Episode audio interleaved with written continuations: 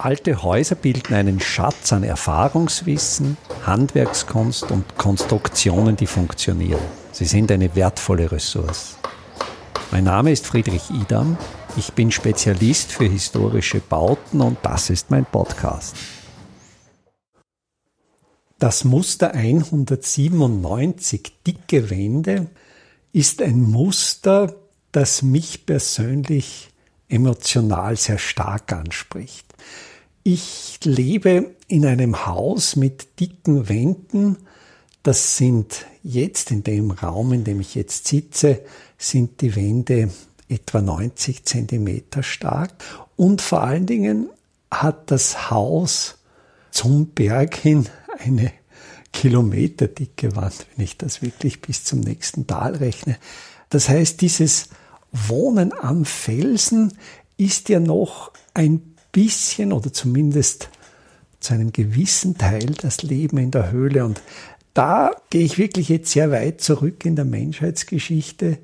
Die Höhle ist letztlich das Haus mit den dickestmöglichen Wänden. Und diese dicken Wände der Höhle besitzen natürlich die Option der Erweiterung. Wir kennen da sehr schöne Beispiele aus Italien, aus der Basilicata in Matera, wo in einem auch leicht bearbeitbaren vulkanischen Tuff Höhlen hineingetrieben wurden und immer vergrößert wurden. Und diese Höhlen, und das beschreibt eben auch Alexander sehr schön in diesem Muster der dicken Wände, die lassen eine individuelle Gestaltung so. Da ist einerseits der Faktor überhaupt der Möglichkeit, dass es überhaupt diese dicke Wand gibt, dass es diese Felswand gibt, in die man hineinarbeiten kann. Aber das gibt natürlich den Menschen, welche diese Höhlen, diese Häuser bewohnen, natürlich die ganz individuelle Möglichkeit, ihre ganz individuellen Bedürfnisse nach Nischen, nach kleinen Räumen, nach Plätzen ganz individuell zu gestalten. Und wenn man eben durch diese alten Städte geht, dann findet man ja auch diese Individualität, da ist ja jedes Haus unterschiedlich. Ähnlich geht's auch mir in dem Haus. Es ist ein altes Haus, diese dicke Wand, die ich vorher beschrieben habe, die stammt etwa aus dem 16. Jahrhundert.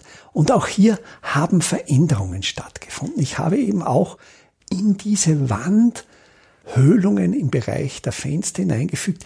Ganz einfach auch aus der Möglichkeit, es zu tun. Wenn die Wände so dick sind, dann sind sie natürlich statisch mehrfach überdimensioniert.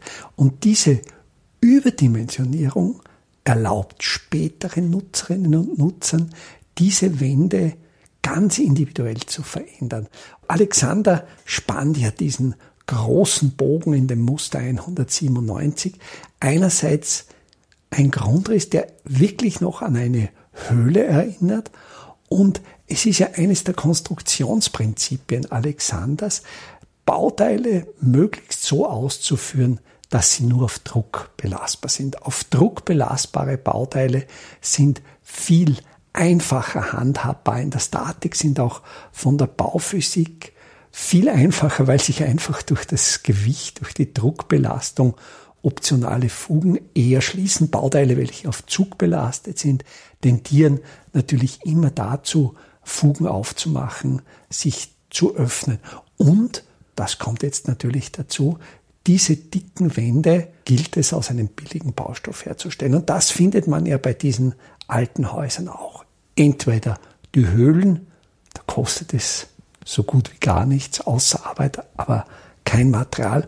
Oder auch, wo ich jetzt sitze in dem Raum, sind die Außenwände aus dem Steinmaterial aufgemauert, das an der Rückwand des Hauses gebrochen wurde.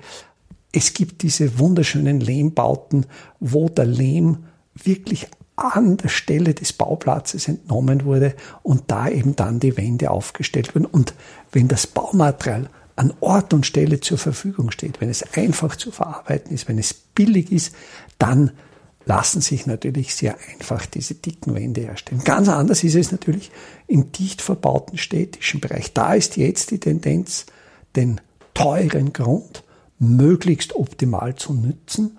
Und das geschieht natürlich mit möglichst dünnen Wänden. Das sind Wände, die sowohl druck- als auch zugbelastbar sind. Da ist das Material der Wahl Stahlbeton. Das sind dann dünne Stahlbetonscheiben, die entweder, wenn die Bauphysik überhaupt nicht passt, dann eben noch mit einer Wärmedämmung verkleidet werden. Aber das ist der Bautyp, den ja wir auch unter dem Begriff Plattenbau zusammenfassen, also eine Bautypologie, die in der zweiten Hälfte des 20. Jahrhunderts entwickelt wurde. Und diese Plattenbauten lassen für die Benutzerinnen und Benutzer überhaupt keine Möglichkeit der Veränderung zu, weil ja die Statik so ausgereizt ist, weil die Bauphysik auch oft wirklich bis aufs Letzte ausgereizt ist oder überhaupt unzureichend ist. Das heißt, würde man in solche Plattenbauten versuchen, in die Wände Nischenhöhlungen einzuarbeiten, so würde man sehr schnell die Wand durchbrechen und da funktioniert das nicht. Also das ist wirklich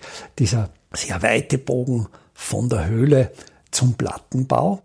Und da denke ich schon, dass auch hier wieder ein, ein Rückbesinnen auf diese Möglichkeit der dicken Wände gut ist und in dem Fall, ich spreche ja immer dafür, alte Häuser zu nutzen. Also ich bin davon überzeugt, es gilt jetzt, den Bodenverbrauch zu minimieren und alte Häuser möglichst gut zu nutzen. Und wenn man jetzt ein altes Haus umbaut, kann man einerseits in die bestehenden dicken Wände solche Höhlungen machen. Und da gibt es ja sehr, sehr interessante Muster. Eins ist zum Beispiel Höhlen für Kinder.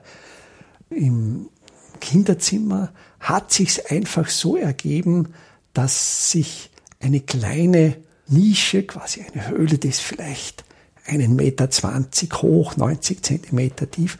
Diese Höhle hat mein Sohn wie er noch klein war, wirklich geliebt. Also für Kinder ist es wunderschön, sich in solche Wandnischen, in solche Höhlen zurückzuziehen. Oder das klassische Wandkastel. Mir ist es gelungen, in den dicken Wänden immer wieder Kästchen einzubauen, die ihm dann nicht aus der Wand herausragen, sondern die bündig in die Wandfläche eingelassen sind. Und ich erlebe diese Art der Möblierung, die bündig mit der Wandoberfläche abschließt, als sehr angenehm. Und dann gibt es natürlich noch, aber das ist jetzt nur hier angedeutet, die Option des Geheimfaches. Man kann natürlich in diese dicken Wände an Stellen, wo sie andere Menschen nicht vermuten, seine ganz persönliche oder sein ganz persönliches Geheimfach einbauen.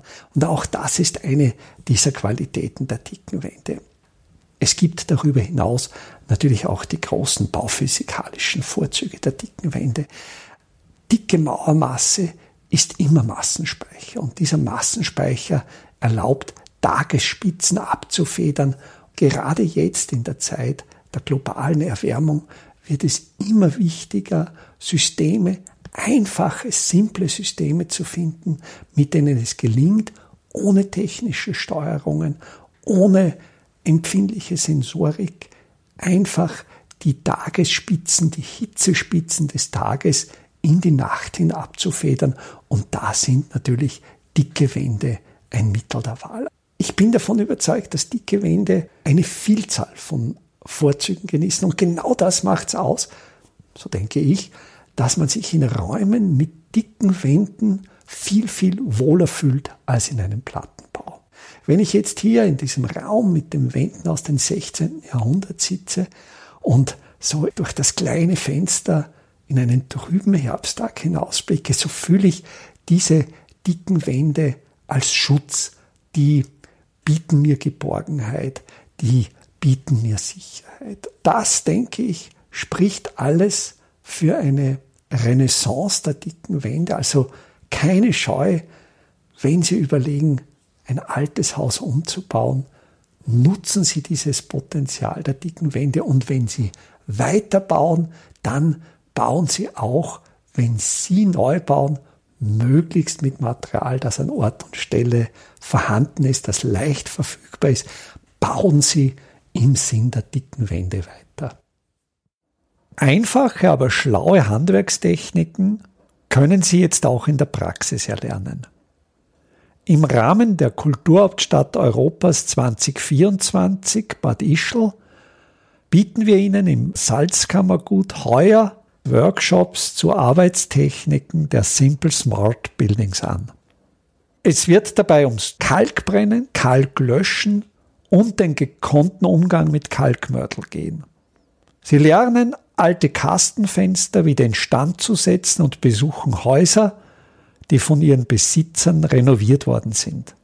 Zum Abschluss der Workshop-Reihe im Herbst 2024 können Sie von international renommierten Profis die Lehmbautechnik in Theorie und Praxis lernen. Wir würden uns freuen, wenn wir Sie für den einen oder auch für mehrere Workshops begeistern könnten. Alle Termine, den Workshop-Folder zum Download und den Link zur Anmeldung finden Sie auf der Startseite meiner Website www.idam.at.